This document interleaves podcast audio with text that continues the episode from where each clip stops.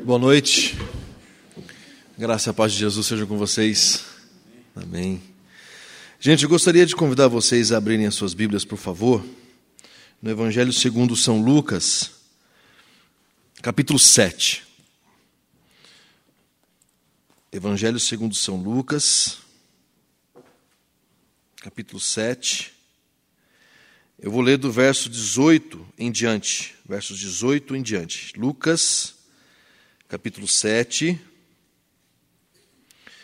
do verso 18 em diante.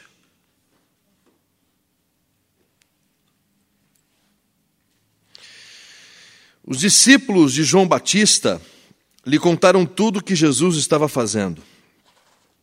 Então João chamou dois dos seus discípulos e os enviou ao Senhor para lhe perguntar: O Senhor é aquele que haveria de vir ou devemos esperar algum outro?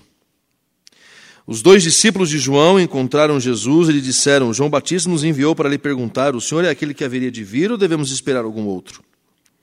Naquela mesma hora, Jesus curou muitas pessoas de suas doenças, enfermidades e espíritos impuros e restaurou a visão a muitos cegos. Em seguida, disse aos discípulos de João: Voltem a João e contem a ele o que vocês viram e ouviram. Os cegos vêm, os aleijados andam, os leprosos são purificados, os surdos ouvem, os mortos são ressuscitados e as boas novas são anunciadas aos pobres.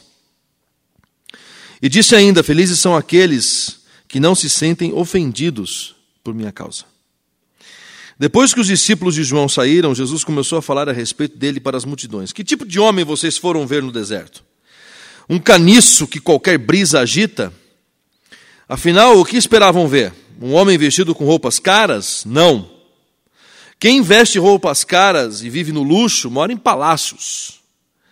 Acaso procura, procuravam um profeta? Sim. Ele é mais que profeta. João é o homem a qual as Escrituras se referem quando dizem: Envio meu mensageiro adiante de ti e ele preparará teu caminho à tua frente. Eu lhes digo que de todos que nasceram de mulher, nenhum é maior que João Batista. E, no entanto, até o menor no reino de Deus é maior que ele. Todos que ouviram as palavras de Jesus, até mesmo os cobradores de impostos, concordaram que o caminho de Deus era justo, pois tinham sido batizados por João. Os fariseus e mestres da lei, no entanto, rejeitaram o propósito de Deus para eles, pois recusaram o batismo de João. Assim, a que posso comparar o povo dessa geração? perguntou Jesus. Como posso descrevê-los? São como crianças que brincam na praça, queixam-se a seus amigos. Tocamos, tocamos flauta e vocês não dançaram, etuamos lamentos e vocês não choraram. Quando João Batista apareceu, não costumava comer e beber em público, e vocês disseram: está possuído por demônio. O filho do homem, por sua vez, Come e bebe, e vocês dizem, é comilão e beberrão, amigo de cobradores de impostos e pecadores. Mas a sabedoria é comprovada pela vida daqueles que a seguem. Senhor, obrigado mais uma vez pela bênção da tua palavra e obrigado pelo teu espírito. Se de algum modo, Deus, a mensagem de hoje falar com alguém, que os ouvidos estejam abertos para que essa mensagem seja ouvida. Em nome de Jesus. Amém. Antes da gente começar a falar desse texto, tem uma coisa que Deus fala muito comigo, que é o seguinte. Tem muita gente que vem para a igreja e, e, e pede para Deus falar com ela. Acho que você já teve esse tipo de oração, né? Fala, Senhor, fala comigo. E Deus tem me incomodado muito com respeito a, uma, a um detalhe nessa frase. Dificilmente a gente ora, Senhor, abre os meus ouvidos para ouvir a tua palavra. Que Deus vai falar de qualquer maneira. Deus fala de qualquer jeito. Deus está falando o tempo todo. O problema é que muitas vezes os nossos ouvidos estão tapados. Os nossos ouvidos não estão abertos, expostos a ouvir o que Deus tem para dizer para a gente. O texto que, que a gente leu aqui é um dos textos de conversa entre Jesus e João, só que aqui é uma conversa via WhatsApp na época. Mandavam recados. No caso não havia celulares, então mandava recado pelos discípulos, ou, enfim, manda dizer, vai lá, os mensageiros, né? E aqui os discípulos de João são os mensageiros. Esses discípulos que, no batismo de Jesus, uh, João vira para esses e diz assim: sigam a ele agora. João é o tipo de pastor que não teria muito sucesso nos nossos dias. É o tipo de pastor que manda os membros ir para outra igreja. Mas, pastor, eu fui batizado aqui com o senhor. Não tem problema, vai para lá, lá está lá tá melhor. Lá, lá o negócio lá o negócio está fluindo. Pode ir. Vai na paz. Aqui o João ele, ele manda perguntar. Escuta. É, é você mesmo? E aqui tem uma liberdade muito típica de família. João é primo de João é primo de Jesus, Jesus é primo de João. E nesse caso, João é mais velho. João nasceu primeiro.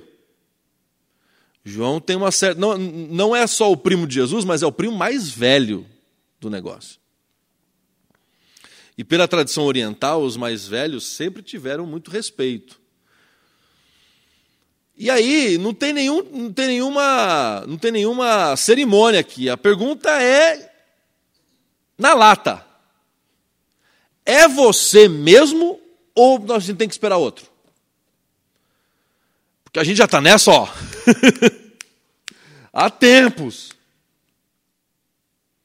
E aí Jesus ouve essa pergunta. O texto não fala, mas eu, eu, eu imagino Jesus falando assim para os mensageiros: espera um pouquinho que vocês vão ver um negócio. Aguenta aí. Não, senhor, mas a resposta, é, a, a pergunta é simples: é ou não é? Não é tão simples assim. Aguenta aí que eu vou contar, um, vou, vou mostrar para vocês. Eu não vou responder, eu vou mostrar para vocês. E diz o texto que Jesus curou cegos, coxos, ah, expulsou demônios. Enfim, diz aqui: Jesus curou muitas pessoas de suas muitas doenças. O verso 21 diz isso. Quando ele termina de fazer isso, ele volta para os discípulos de João e fala assim: voltem lá para o João e diz para ele o seguinte. Aliás, tem um, tem, um, tem um contexto interessante aqui: o João está preso. O João está preso porque ele denunciou as mazelas dos políticos da época. Ele denunciou lá que o, o, o Herodes estava pegando a mulher, estava pegando a cunhada. E aí ele falou assim: não, não tem que fazer isso, não, você está pegando a mulher do teu irmão. E aí o Herodes prende o cara. E aí acontece mais para frente aquilo, aquele banquete que o Herodes toma, toma lá uns vinhozinhos, fica meio acelerado.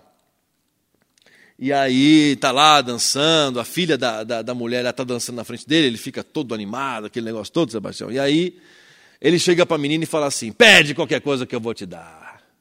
Pede aí, que, eu, que o homem animou todo o negócio.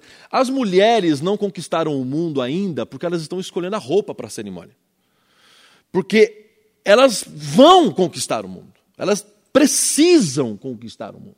Porque nós, homens, já provamos que somos completamente incompetentes a, a, na condução desse, desse, desse mundo aí. E aí o que acontece? A, o, o, os caras, o cara tá ali, pede para Aí a menina, em vez de falar o que. Porque se o, sério, gente, se o imperador tá ali no negócio, chega para mim e fala assim: pede o que você quiser que é seu. Ah, eu já respondo na lata, ô Sebastião. Eu não vou ficar. Eu vou, já respondo na lata o que eu quero. Não, a menina volta para a mãe. Aí fala assim: então, o, o imperador está chumbado, e ele chegou para mim e perguntou o que eu queria. O que, que eu respondo para ele, mãe? Pede para ele a cabeça do João Batista. Olha que possessa. O que me leva a, a, E aí o que acontece? Ela vai, chega no colo, no colo, tem que ser no colo, chega no colo do, do, do Herodes e fala assim: Eu quero a cabeça de João Batista. E foi detalhe, tem um detalhe aí. Numa bandeja de prata. Diz o texto que, que, que, o Herodes ele ficou, ele ficou, ele ficou confuso, ele ficou, ele ficou preocupado, mas não com o, o, o João. Ele ficou preocupado porque se ele mata o João, ele, pode, ele poderia iniciar uma revolta dos discípulos. Ele está lá preocupado com a vida do João, ele está preocupado era com o negocinho dele ali. Com a política, estava preocupado com é, estava preocupado ali com o cantinho dele, para manter o negócio. Aí ele fala assim, bom, já falei, né? Ele chega para os guardas e fala assim: traga a minha cabeça de João Batista numa bandeja de prata. O que me leva a crer que é o seguinte: profeta só vai para o banquete do rei de duas maneiras para profetizar ou, numa, ou, ou, a cabeça num banquete. Nunca vai de convidado. Não sei se você já reparou aqui no, nas histórias bíblicas que profeta não vai para o palácio convidado. Não tira foto com o prefeito. Não é aliadozinho ali, entendeu ou não? Ou vai para profetizar, ou é a cabeça que vai. E aí o João, naquele, antes disso, ele manda perguntar na prisão, porque ele está lá, está preocupado, fez tudo o que fez, profetizou, falou do Messias, eu sou a voz que clama no deserto, diz o texto lá em João. Eu sou a voz que clama no deserto. Que antecede o Messias. Jesus realiza todos aqueles milagres e fala para ele, cita um texto aqui, que é o texto ah, do ano do jubileu, Sebas. Quando ele vai falar do ano do jubileu, que é a restauração. Porque o ano do jubileu, o que era o ano do jubileu? De 50, 50 anos. Olha que coisa maravilhosa que acontecia no povo judeu, que o pessoal do Ocidente deveria, de vez em quando, assumir umas coisas dessas aí. De 50, 50 anos, todas as dívidas eram perdoadas. Acabou. Não tinha dívida. Aqui, aqui no Brasil, acho que essa coisa não ia funcionar. O, o, o, o pessoal ia jogar para 50, 50. Sabe aquela coisa? A gente já joga hoje. Não é assim? Eu não, não tenho condição de pagar o negócio agora. Não, vamos jogar para frente. Para lá os caras jogar uma, uma, uma, como é que fala? um acordo para a gente lá, para gente pagar. Está devendo 700 conto, aí vem um acordo de 70, aí você paga. Né? Não sei se esse negócio ia funcionar, mas ali funcionava, que era pagamento de todas as dívidas. Todos os escravos eram libertos, dava carta de alforria para todos os escravos, não tinha escravo. as terras eram devolvidas aos donos verdadeiros. E que donos verdadeiros eram esses? Conforme Levítico, a, a distribuição das terras às doze tribos. Por quê? Porque era a lei de Deus o não acúmulo de bens. Ninguém ficava rico no ano do jubileu. Então vamos lá. Vou comprar uma terra do Marco. Marco tem lá as terrinhas dele lá, da família. E eu vou comprar as terras dele. Compra a terra dele. Passa 50 anos. O Marco, está aqui de volta. Ah, mas está aqui de volta. É lei. Por quê? De 50 e 50 anos, além da terra descansar, porque era a soma de sete anos, sete vezes sete, quem que é bom de matemática aí? Sete vezes sete? 49. Aí você jogava no próximo ano o quinquagésimo que fala, né? O quinquagésimo ano. E aí, de sete em sete anos, a terra descansava. No sexto ano, antes desse ano de descanso, no sexto ano, a terra produzia, era milagre de Deus e era prova de fé, porque isso está lá, está lá dito em Levítico e também no Êxodo, era prova de fé que Ninguém trabalha. Nem, gente, era um ano inteiro de férias. Um ano inteiro que ninguém trabalhava, Vitor. Não trabalhava. Não, por quê? Porque já trabalhou no sexto ano e a produção do sexto ano era em dobro.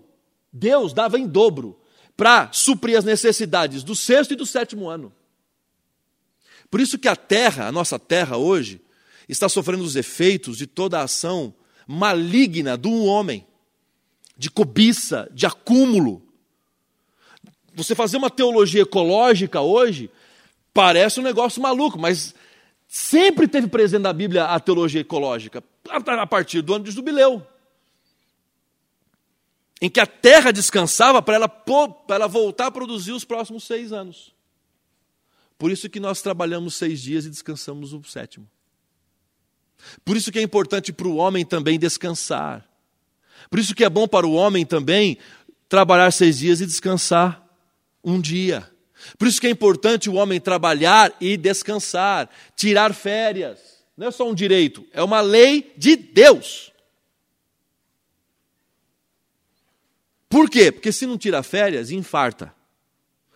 Se não tira férias, fica arrebentado. E se fica arrebentado, não produz. E se não produz, é mandado embora. E se é mandado embora, o que acontece? Morre. Não produz. Não faz nada. E o que está acontecendo com a terra? Não está produzindo. A terra está cansada. A terra está morrendo. Está aqui, ó. Está explicado. E um dos detalhes que aconteceu também no ano do jubileu era essa devolução de terras, e era o anúncio para não só o ano do jubileu, mas para a era do jubileu, inaugurada por quem? Pelo Messias. O Messias iria inaugurar um novo jeito de ser governado, de governar, de cuidar da, da criação, de cuidar das pessoas, de cuidar de si mesmo. De cuidar da relação com a criação, de cuidar da relação com o próximo, de cuidar da relação com Deus. Percebam que o jeito de se relacionar com Deus no Velho Testamento é um jeito, no Novo Testamento é outro. No Velho Testamento, se for, se for ver Deus, morre. No Novo Testamento, não se vive se não ver Deus em Jesus. Felipe, quem vê a mim, vê o Pai. No Novo Testamento é Deus feito homem, feito gente, feito cara. Agora as pessoas não morriam vendo Deus, elas viviam. Elas eram renovadas, elas eram ressuscitadas, elas viam Jesus e viviam. E aí ele responde a pergunta para o João. Fala para ele lá, ó, que não só está acontecendo esses milagres, mas aos pobres estão sendo anunciadas as boas novas. E que pobres são esses? Nós. Quais são os ricos da Bíblia? Os ricos da Bíblia é aquele que mais lá para frente, Jesus vai estar, tá, vai tá descrevendo aqui, o próprio Lucas vai descrever, que o verso 30, o verso, ah, desculpa, o verso 29. Todos que ouviram as palavras de Jesus, até mesmo os cobradores de impostos, concordaram que o caminho de Deus era justo, pois tinham sido batizados por João. Os pobres, os pecadores, os cobradores de impostos, haviam ouvido a mensagem das boas novas, haviam entendido que a graça é graça.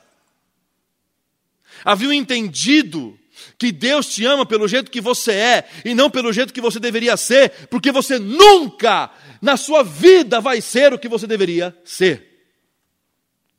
E que Deus te ama do jeito que você está, porque e não do jeito que você deveria estar, porque você nunca estará do jeito que você deveria estar. Essa é a boa notícia. Porém, no verso 30 diz: os fariseus e os mestres da lei, no entanto, rejeitaram o propósito de Deus para eles, pois recusaram o batismo de João. E qual que é o batismo de João? O arrependimento. Lembram-se, a, a mensagem de João no deserto era: arrependam-se que o reino de Deus está próximo, está chegando. E Jesus está caminhando no deserto. E João está gritando aos, a todo fôlego, aos dois pulmões e aos quatro cantos da terra: arrependam-se, porque o reino de Deus está chegando. De repente ele vê um homem descendo as dunas do deserto, as margens do rio Jordão. Que, aliás, essa margem onde Jesus foi batizado não existe mais. Houve uma, houve uma um desvio para a preservação do, do, do, rio, do Rio Jordão. Então, hoje, onde as pessoas batizam as pessoas uh, uh, dizendo que Jesus foi batizado, não foi. É... Fake news. é. Não é ali. Onde Jesus foi batizado hoje é terra. E ninguém sabe onde é. Tem ali alguns arqueólogos que chutam lá, é, segundo alguns estudos e, e, métricas e tudo mais, eles ali colocam meio que um lugar, mas suspeição. Suspeito. Jesus, ele está descendo aquelas dunas, João para e olha, eis o Cordeiro de Deus, que tira o pecado do mundo. Seguem, vai, sigam ele. sigam-no. Sigam-me os bons. Quem assistiu o Chapolin entendeu a referência. Quem não assistiu perdeu parte significativa da vida. Sigam ele, sigam-no.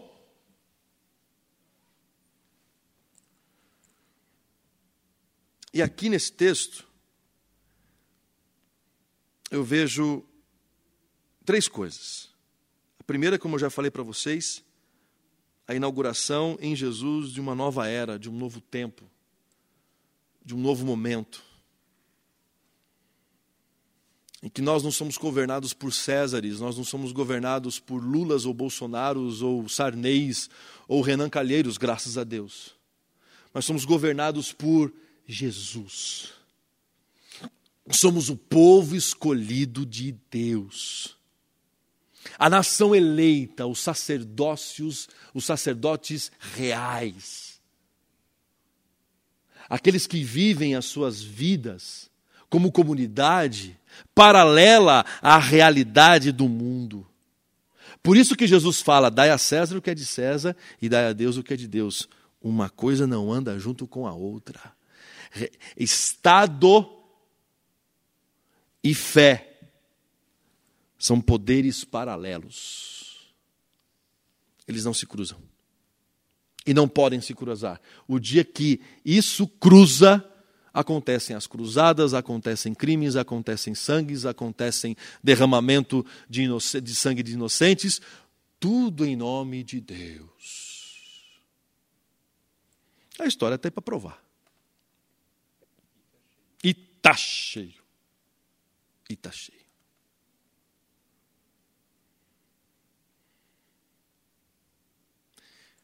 um novo jeito de existir, gente.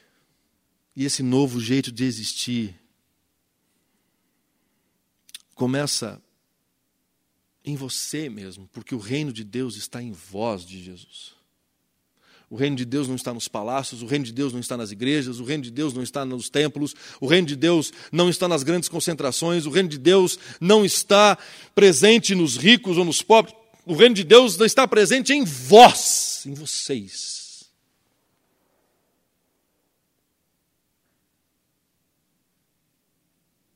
E, e, e é manifesto em coisas simples. Você que é empresário não passa nota fria. Você que é estudante não cola. Respeita a pessoa do professor. Respeita a instituição na qual você está inserido. Você que é empregado, ou você que é um servidor, você trabalha da melhor maneira possível, porque você não está trabalhando para o Estado, você não está trabalhando para o seu patrão, mas você está trabalhando para Deus. É uma visão diferente de vocação. Você não trabalha agora para ganhar dinheiro, mas você trabalha agora para honrar e glorificar a Deus, e ganhar dinheiro acaba sendo uma consequência daquilo que você está fazendo. Porque o dia que você trabalhar para ganhar dinheiro, você está servindo outro Senhor. Vocês não podem servir a dois senhores, Mateus capítulo 6. E se você serve a Deus, segundo Mateus capítulo 6, você é salvo e liberta da ansiedade. Mas se você está trabalhando pelo dinheiro, você vai ser escravo da ansiedade. Não andeis ansiosos por coisa. Por isso, por isso, não andeis ansiosos por coisa alguma.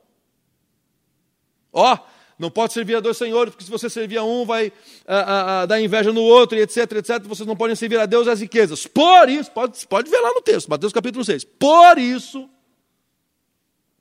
não andeis ansiosos por coisa alguma. Pelo que é a vez de vestir, pelo que é a vez de comer, pelo que é a vez de beber. Em Jesus, uma nova era de relacionamentos, uma nova era de visões, uma nova era de percepções foi inaugurada. O que era para acontecer de 50 em 50 anos, agora acontece todo dia.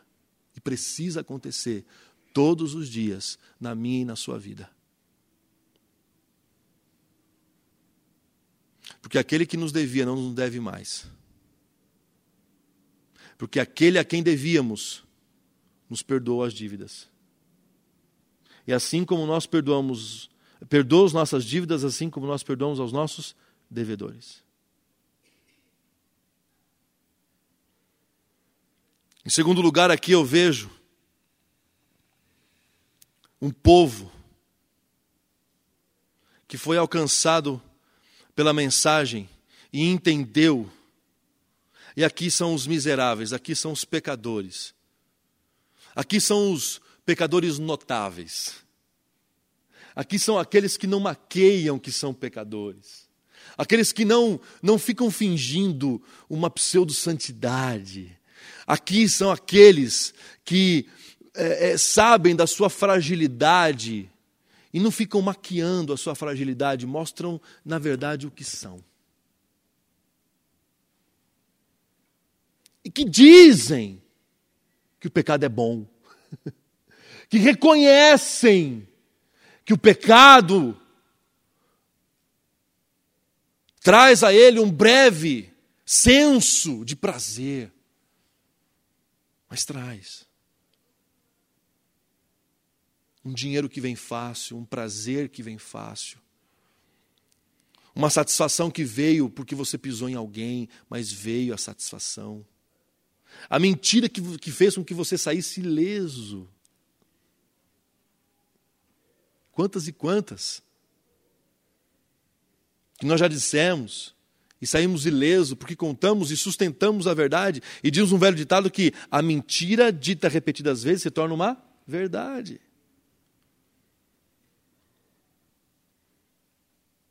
E aqui nós estamos falando dos pecadores, daqueles a quem Jesus veio libertar.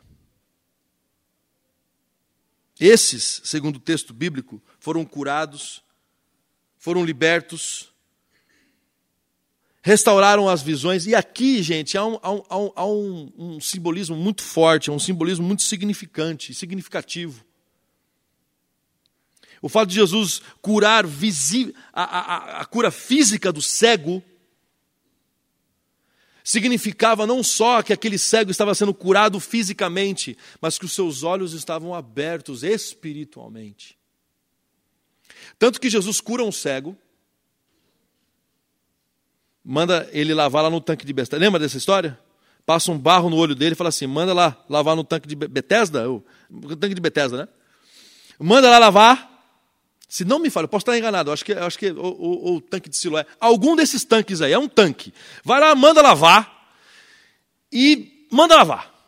E o cara vai lá e lava e volta a visão e ele não vê Jesus de novo. Jesus some, porque Jesus, é, Jesus não era um bom publicitário, ele, ele não fazia uma boa publicidade, publicidade pessoal.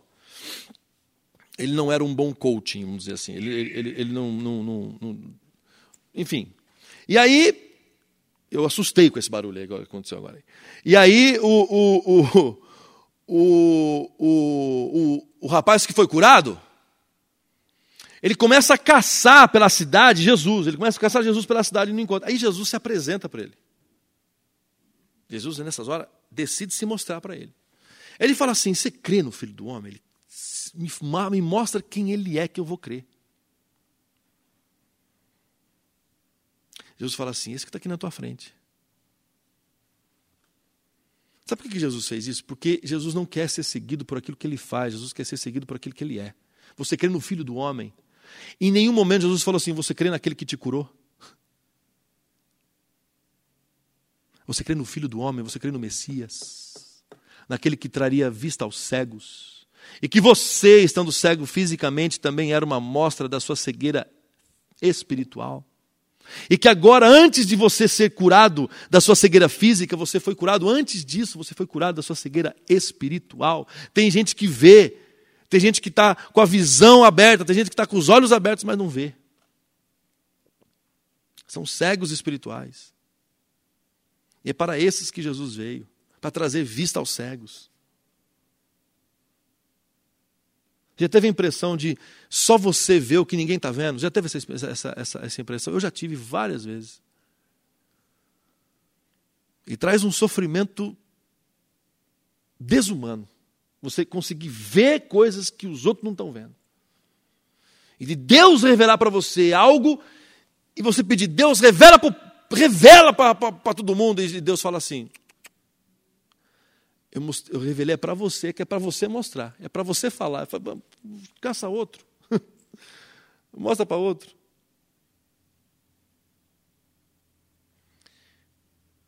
O terceiro grupo é o terceiro de gente insatisfeita. E eu não estou falando aqui de gente insatisfeita no sentido de crises existenciais, não é isso. Estou falando de religiosos. Fariseus mestres da lei, rejeitaram a mensagem. E Jesus chega e fala assim: vocês, não tem como agradar vocês, não tem como agradar vocês, fariseus, gregos e troianos, não tem como. Porque vem o João, Batista, apareceu, ele não comia nem bebia, e vocês disseram: está possuído por demônio, tem demônio esse homem aí. Aí vem o Messias, que come e bebe, e vocês dizem: é comilão e um bêbado. É isso? Beberrão. Eu, ninguém usa a palavra, nossa, como ele está beberrão. Ninguém Eu nunca vi isso. Sebas, eu nunca vi isso. O pessoal dizendo nas ruas, encontrar o outro e falar assim: rapaz, e como é que está o fulano? Como está a fulana? Ela está beberrona. Ela está num estado de é, beberrão. Ou, ou ele está no estado. Não, é bêbado. Eles chamaram Jesus de bêbado. Sabe por que eles chamaram Jesus de bêbado? Porque Jesus ia nas festas e tomava vinho. E não só tomava vinho, na primeira festa que Jesus foi, ele não só contente, todo mundo já ter bebido todo o vinho, ele vai lá e multiplica mais, multiplica não, transforma água em vinho, mais seis talhas, não do mesmo vinho, mas do melhor vinho que o cara tinha tomado naquele tentão. É tanto é que o noivo tomou bronca do, do mestre Sala. Falou: você fez algo de errado. O noivo não entendeu, eu falou, não estou entendendo o que está acontecendo. Falei, pois é, você serviu o vinho pior e deixou o bom para depois. Não se faça isso. Não se faz isso. Ainda o noivo tomou bronca de graça lá, Sebas. Eu fico imaginando a cara do noivo, eu não estou sabendo o que está acontecendo. Porque a Maria foi lá e dedurou para os caras lá da, da, da, festa. Falou, ó, se tiver faltando um negócio aí, faz tudo que ele, o que ele mandar, você faz. Porque a Maria, muito inteligente, mamãe, né? Mãe sabe como é que é. Mãe chegou lá para ele e falou assim: então, tá faltando vinho aí para os meninos. Aí Jesus vira, parece que ele é meio grosso com Maria, né? mas não, não é que ele é grosso, ali tem, tem um outro momento, ali tem um outro contexto. E a Maria entendeu. Ele virou para Maria e falou assim: O que, que você está falando, mulher? O que, que, eu tenho, que, que eu tenho a ver com isso? O que, que eu tenho eu com isso, Maria? E chama, ainda chama a, a, a mãe de mulher, né? Ou mulher. Aí a Maria entende e fala assim: é, não está na hora dele ainda, não, mas vai aparecer. Chegou para os caras e falou assim: ó, fica atento aí, o que ele falar, vocês fazem. Aí Jesus chega desbaratinado e fala assim: então, quantas talhas vocês têm aí? Ah, tem uns seis aqui, então enche tudo de água. Tudo, enche, até o, né, até o talo. Aí eu fico imaginando os caras enchendo as talhas. Falou assim: ah, vai curar o fogo dos caras, ó vai dar uma aguinha com açúcar e vai. Não. Ele, ele manda encher e fala assim: chama o mestre Sala. Com, chama o, o, o, Como é que a gente chama hoje? O cerimonialista, né? Chama lá o cerimonialista. Aí o cara vem, manda ele provar aí.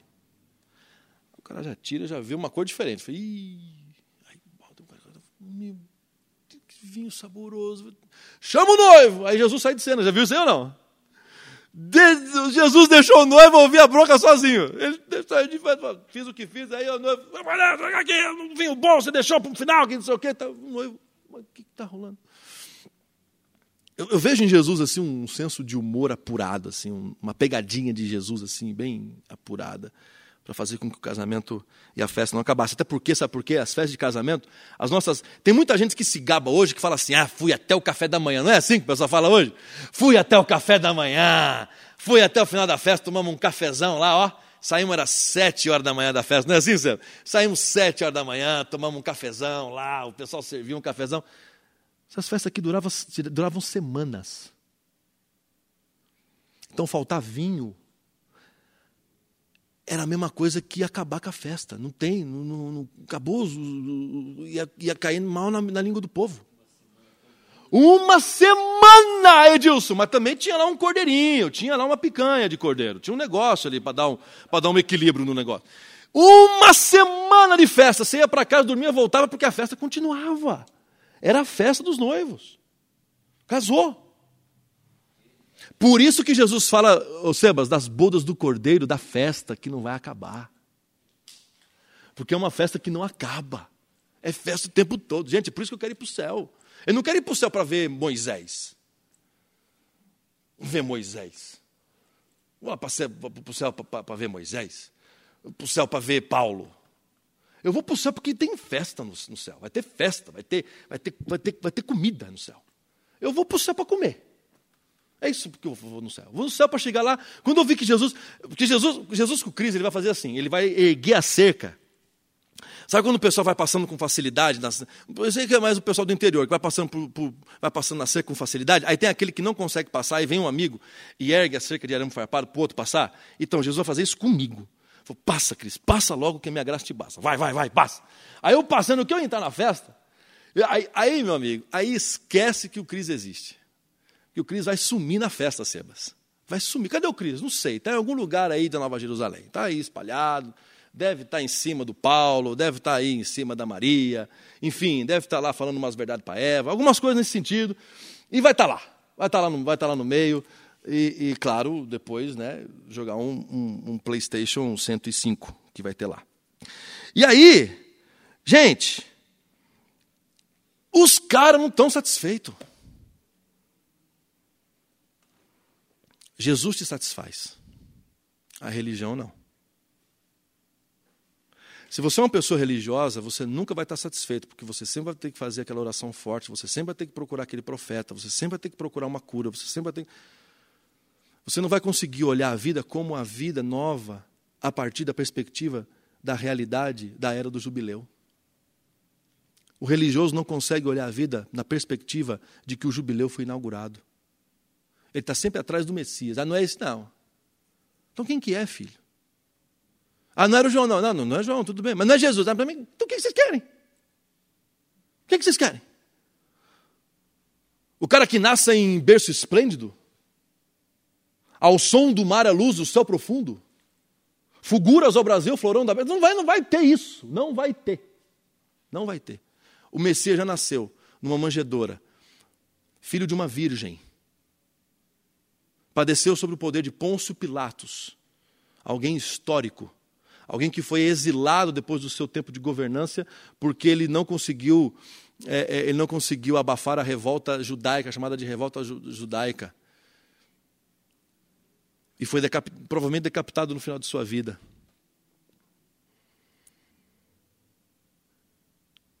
Uma figura histórica.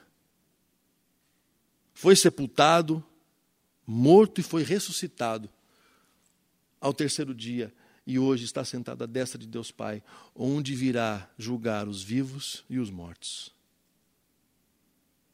Ou você crê nesse Jesus, ou você vive na perspectiva dessa nova vida. E agora, aquilo que eu estou falando, gente, não tem a ver com depressão. Tem muita gente que confunde o que eu estou dizendo aqui com. Então, será que você está com depressão? Aí, ó, bola para frente. Não. Cuidado. Eu não estou aqui dando autoajuda. Depressão que se cura com oração, se cura com remédio, terapia e outras, outros fatores. O que estou dizendo aqui é gente que é religiosa, que vive a sua vida a partir da perspectiva da religião, que não consegue sair dessa religiosidade, de libertar você dessa religiosidade, que olha para o negócio e fala assim: hum, mas já mudou da cor aqui do negócio, esse negócio aqui está azul. Eu não gosto do azul, o negócio tem que ser verde. Aí o homem lá que é coxa branca fala, é verde. Aí o cara que é do Atlético fala, não, tem que ser vermelho e preto. É. Aí vem o tricolor, que é a minoria, no caso, né? Ultimamente, tadinho, mas, mas ganhou do corpo. Não, tem que ser tricolor, né, Sebas? Aí tem que ver aquele negócio. Tem que ser azul, aqui tem vermelho aquele negócio. O religioso se pega a isso. O religioso não consegue curtir a graça de Deus. E mais do que isso, se ele não consegue, ele não deixa os outros curtirem a graça de Deus, porque o raça é uma raça tão infeliz que faz os outros infelizes. É uma raça que não consegue andar para frente e não faz os outros andarem para frente. Jesus está falando aqui que esse pessoal não vai ser satisfeito em nenhum momento. Mas a sabedoria, verso 35, é comprovada pela vida daqueles que a seguem. O que Jesus está dizendo aqui? O que Jesus está querendo dizer aqui?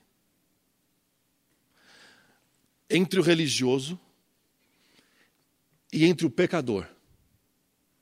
Um que se arrepende e experimenta da graça e faz os outros experimentarem da graça através de sua vida, e um que não consegue viver da graça e que fica interrompendo a vida dos outros. Jesus está falando assim: avaliem. Avaliem. Quem é que vai ser comprovado pela vida? Tem, muita gente que é aprovado na universidade. Tem muita gente que é aprovado na entrevista de emprego. Mas poucos são aqueles que passam pela vida e são aprovados por ela. São aprovados por ela. E segundo Jesus, aqueles que são aprovados pela vida, por mais que você seja reprovado pela universidade, reprovado em entrevista de emprego, reprovado em uma série de coisas, os aprovados pela vida são aqueles que experimentam e vivem a graça de Deus não só para si mesmos, mas transbordam a ponto de que outros também experimentam dessa graça. Aliás, só há um jeito de experimentar a graça: quando ela é repartida, quando ela é vivida em comunidade.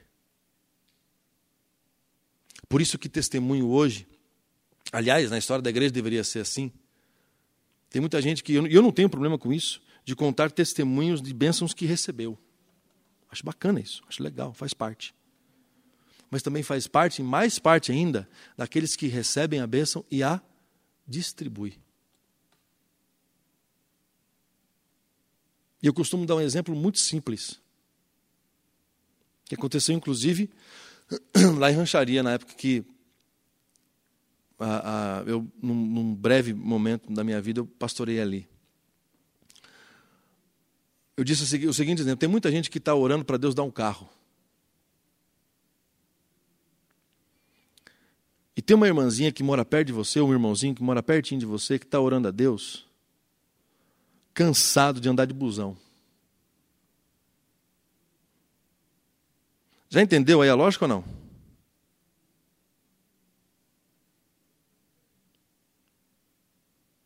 Muita gente passa de carro no ponto de ônibus e vê uma família ali parada no ponto de ônibus, o carro com lugar, chuva, e não dá uma carona. Sabe por quê? Porque a gente tem a ideia de que benção é para mim. Deus me deu o carro. Muda. Deus nos deu o carro.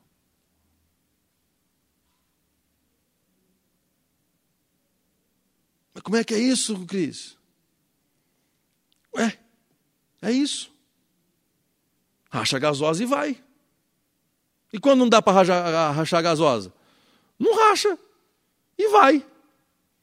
E quando der, deu.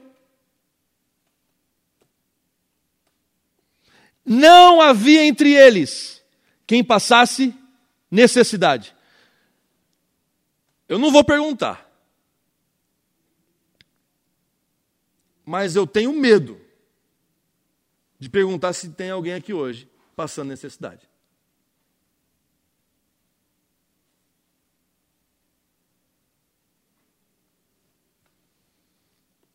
Domingos que nos reunimos aqui e que ficamos sabendo posteriormente de membros da nossa comunidade que estavam passando necessidade, a ponto de não almoçarem em seus dias. Não comer, não terem o que comer.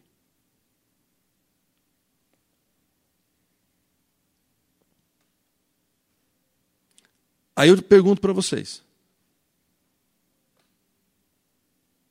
estamos do lado de quem? Precisamos estar do lado de quem?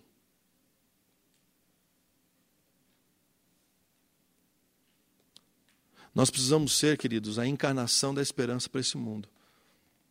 Por isso que hoje a minha crise, a minha maior crise com a igreja evangélica brasileira é essa. Porque a igreja evangélica brasileira, hoje, no, no Brasil, só tem, só está fazendo bobeira. Só está fazendo bobeira. Uma atrás da outra.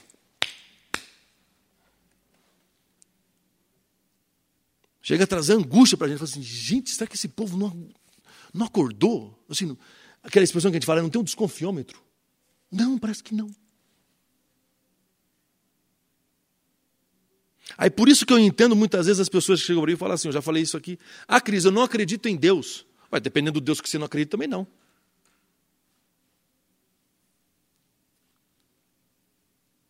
Aí o cara, aí eu percebo que dá um nó, dá, dá tela azul na, na, pessoa. A pessoa não entende. Como assim? É, dependendo do Deus que você não acredita, também não. Que tem Deus que está sendo pregado em púlpitos que eu não acredito. Tem Jesus que estão sendo pregados nos púlpitos que eu não acredito.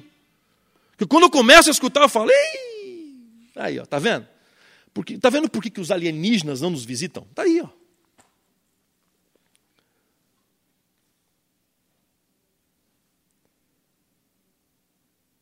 Imaginem vocês. Vai ter um evento aí, na cidade, que no mínimo para esse evento acontecer, no mínimo para esse evento acontecer, no final do mês de julho, ah, vai ser desembolsado mais de um milhão de reais. Para quê?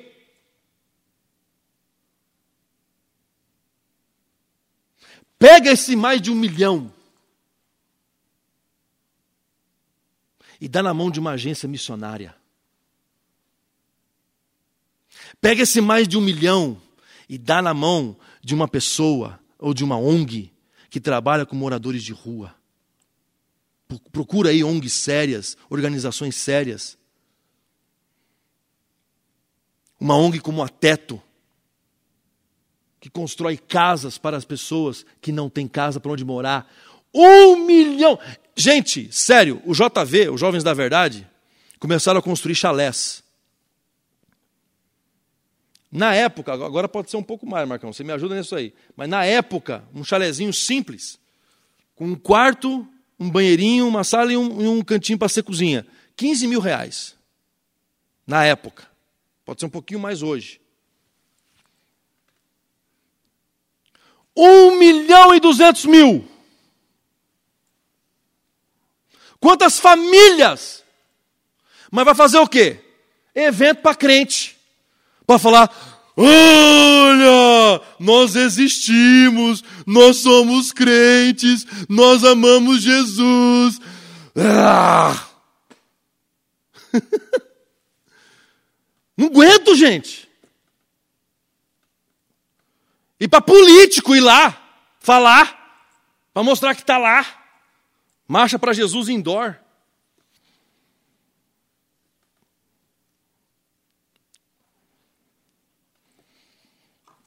a nova era do jubileu se iniciou.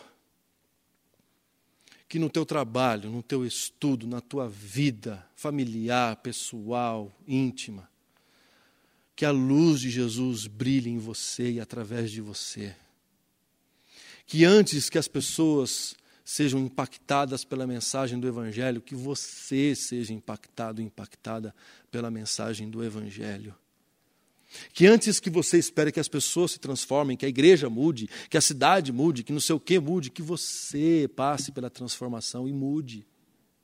Você, antes de você esperar dos outros. Antes de você ficar cobrando dos outros algo que você não viveu. Porque você vai ser igualzinho os outros que estão cometendo esses atos. Igualzinho. Você está tá criticando a tua imagem no espelho. É você no espelho olhando para você dizendo o seguinte: você precisa mudar. Você está muito ruim. É você que precisa mudar. É você. Aí a imagem está dizendo para você: é você, você. Não, é você. fica, fica aquela conversa de louco. A coisa vai mudar quando você olhar no espelho e falar assim: eu preciso mudar, Senhor. Eu preciso me transformar. Transforma a minha vida. Eu não gosto muito da expressão mudar. Eu amo mais a expressão transformar. Transforma aqui dentro. E que o Espírito de Jesus transforme a tua vida, que o Espírito de Jesus transforme a sua perspectiva de vida, transforme a sua percepção de vida, a sua vivência, a sua experiência de vida transforme a sua forma de fazer negócio, transforme a sua forma de conviver com as pessoas, transforme a, a, a forma de você tratar seu namorado, seu, seu namorado, a sua esposa e a sua esposa, os seus filhos. Mude, que Jesus transforme a forma como você lida com a criação, com os animais, com a natureza, com, a, com, com, com o respeito pela vida, pelo ciclo natural da vida, pelo ciclo tranquilo da vida respeitar momentos, respeitar o cansaço, respeitar a euforia, respeitar a doença e respeitar a saúde. E tem adoração nisso tudo. Que você leve isso para a tua vida, meu irmão e minha irmã. Que eu tenho certeza. As pessoas não vão mais perguntar, é você ou outro? As pessoas vão perguntar, esse é o Jesus? É, esse que é o Jesus. Ah, mas eu ouvi de uma igreja, eu ouvi não sei aonde, eu ouvi na, na televisão, eu ouvi. Hum, não.